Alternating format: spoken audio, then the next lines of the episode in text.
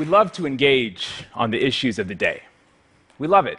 We comment on the news, we post our views on social media, we march, we protest.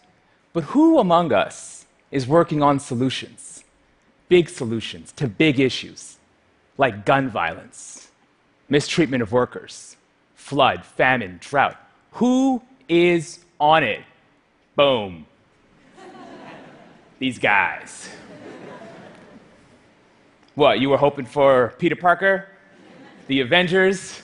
You don't expect this beacon of diversity, these good looking, nicely dressed dudes just oozing charisma to solve the issues? Well, good, because they're actually not going to solve the issues. But before you dismiss them, let me say they're not going to solve the issues, but they will show us how. So, who are they? They're activist investors. Carl Icahn, Dan Loeb, Paul Singer, Barry Rosenstein. These are the modern day OGs of Wall Street. These are scary dudes. I don't mean green goblin scary, I mean real scary. The fear they strike in the hearts of a company's CEO and board when they enter its stock is the same fear you feel when you hear a bear outside your tent and it's dark and you're sitting there with a mouthful of Doritos that just moments ago you had snuck out of the tent to pull down from the bear hang because you had the munchies, that fear. And in that moment, you are praying, Oh Lord, please let this bear be passing through. That bear is not passing through. That bear made a detour for you. Bears like Doritos, activists like money. Some activists also like Doritos, but they definitely want money. Okay? And the way they make money, the way they create value, is by getting management of corporations to make changes. Now, some will argue that the changes they create, the value they create, is too short term in nature. And others will say the tactics they use are egregious. I agree. Long drawn out lawsuits, public smear campaigns. There is no need for that.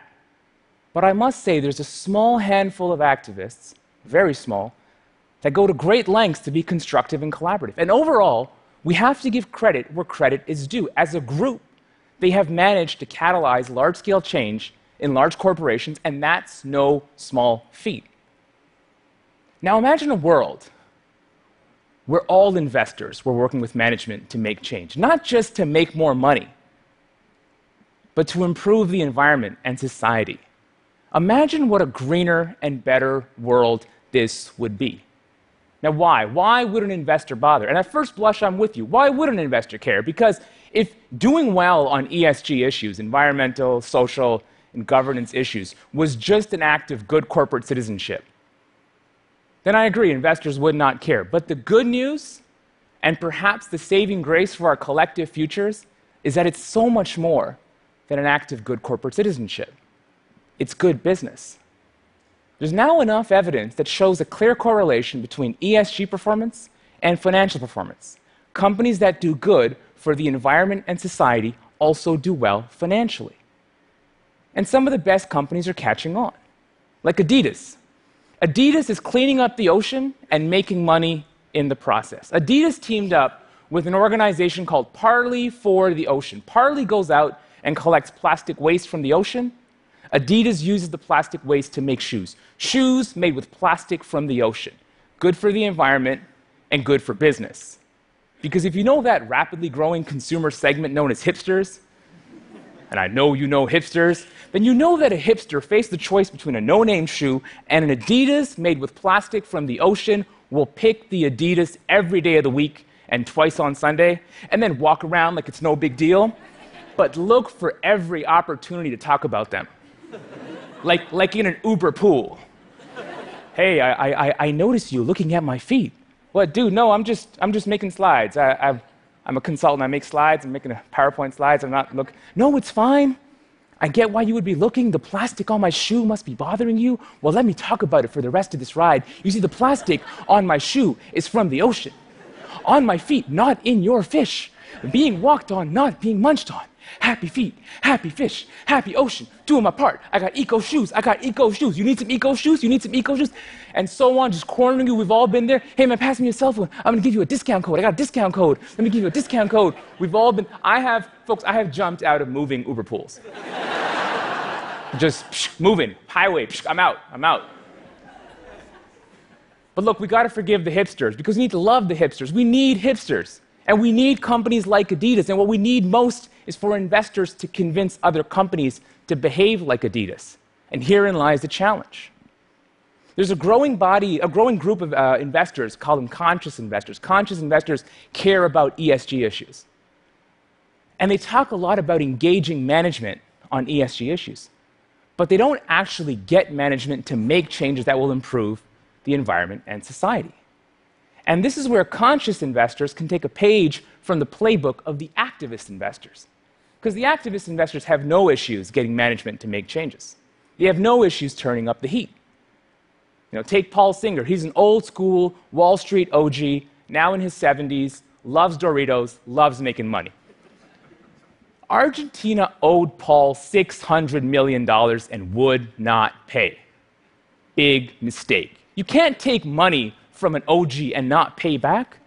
Paul went to war with Argentina. I'm not making it, this, I'm not inventing. This is big.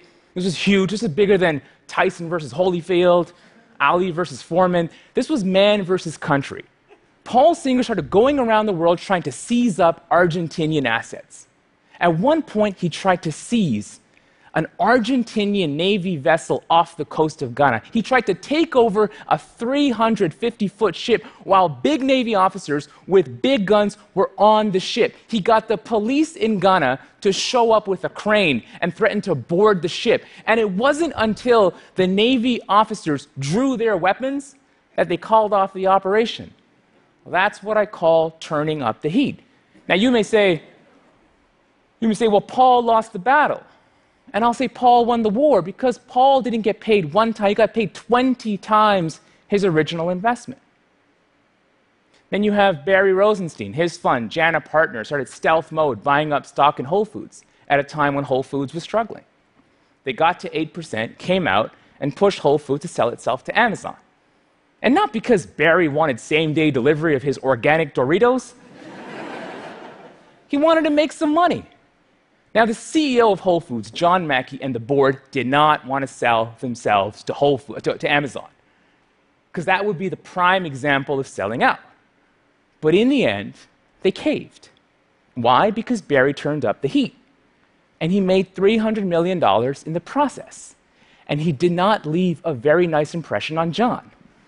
Okay? You're not going to see John and Barry just hugging it out at the Whole Foods cafe. Let's take a very different example now the Chicago Teachers Pension Fund, a $10 billion conscious investor.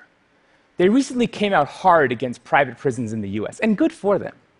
As a new parent, I tell you, I'm troubled by devastating images of young children being ripped out of the arms of their parents at the US border and being placed in private detention facilities that did too little to help the kids maintain contact with their parents. So, what did the Chicago teachers do? Did they get management to make changes? Did they turn up the heat? Did they look management in the eye and say, This is no way to run a business? There's a different way to do things. Let me show you? No. They just sold their stock. Selling did nothing. It's not like management woke up the next day and had an epiphany and said, Gosh, the teachers sold their stock. We better be nice to the kids. No, that didn't happen. And despite a decade of several high profile divestitures, in private prison stock in the US, the stock has continued to climb. The stock over that same period has outperformed the market. And the biggest issue is we went from a set of conscious investors owning the stock to it potentially being owned by investors who don't care about these issues and don't care what you think about these issues. And this is my issue with conscious investors. Their MO is to divest or divert money into ESG focused funds. You can't divest your way to a greener world. You can divest your way to a greener portfolio, not to a greener world. So, what's it going to take? What's it going to take to flip the script, to get conscious investors to go from divesting to engaging, to go from talking about engaging to actually working with management to make changes that will improve their ESG performance. Because there's a lot suggesting they should and they could. They should, given the clear correlation between ESG performance and financial performance. They could because the activists have shown us they could. A shareholder can drive change in a company. The difference is Paul and Barry do what they do to make money. The conscious investors would do it to improve society and the environment and make money in the process and do it a little more collaboratively and constructively. And they'd have the backing of some of the largest investors, Vanguard and BlackRock. Together, they, own, they manage trillions. They've been increasingly vocal about the importance of ESG.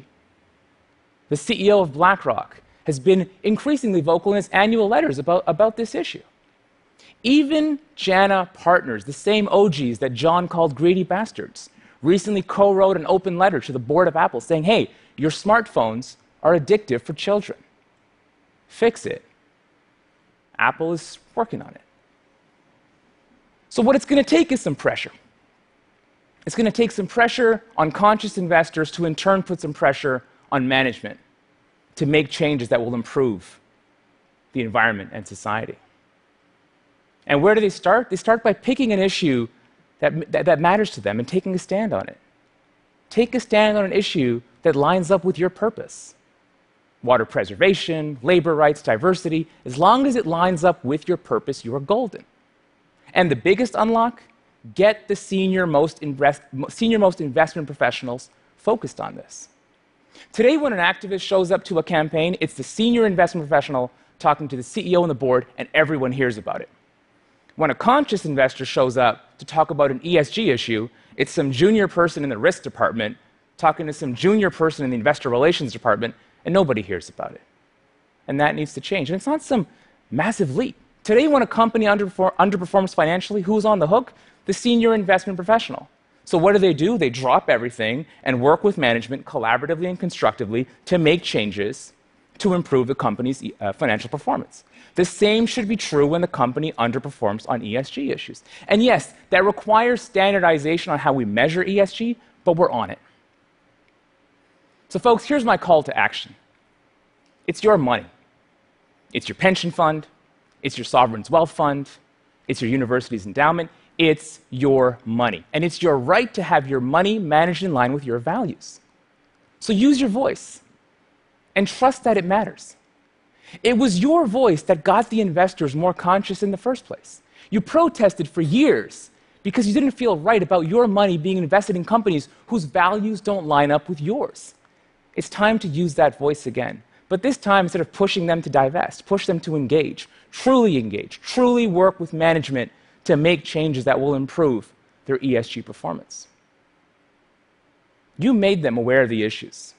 You can now focus them on fixing them. Thank you.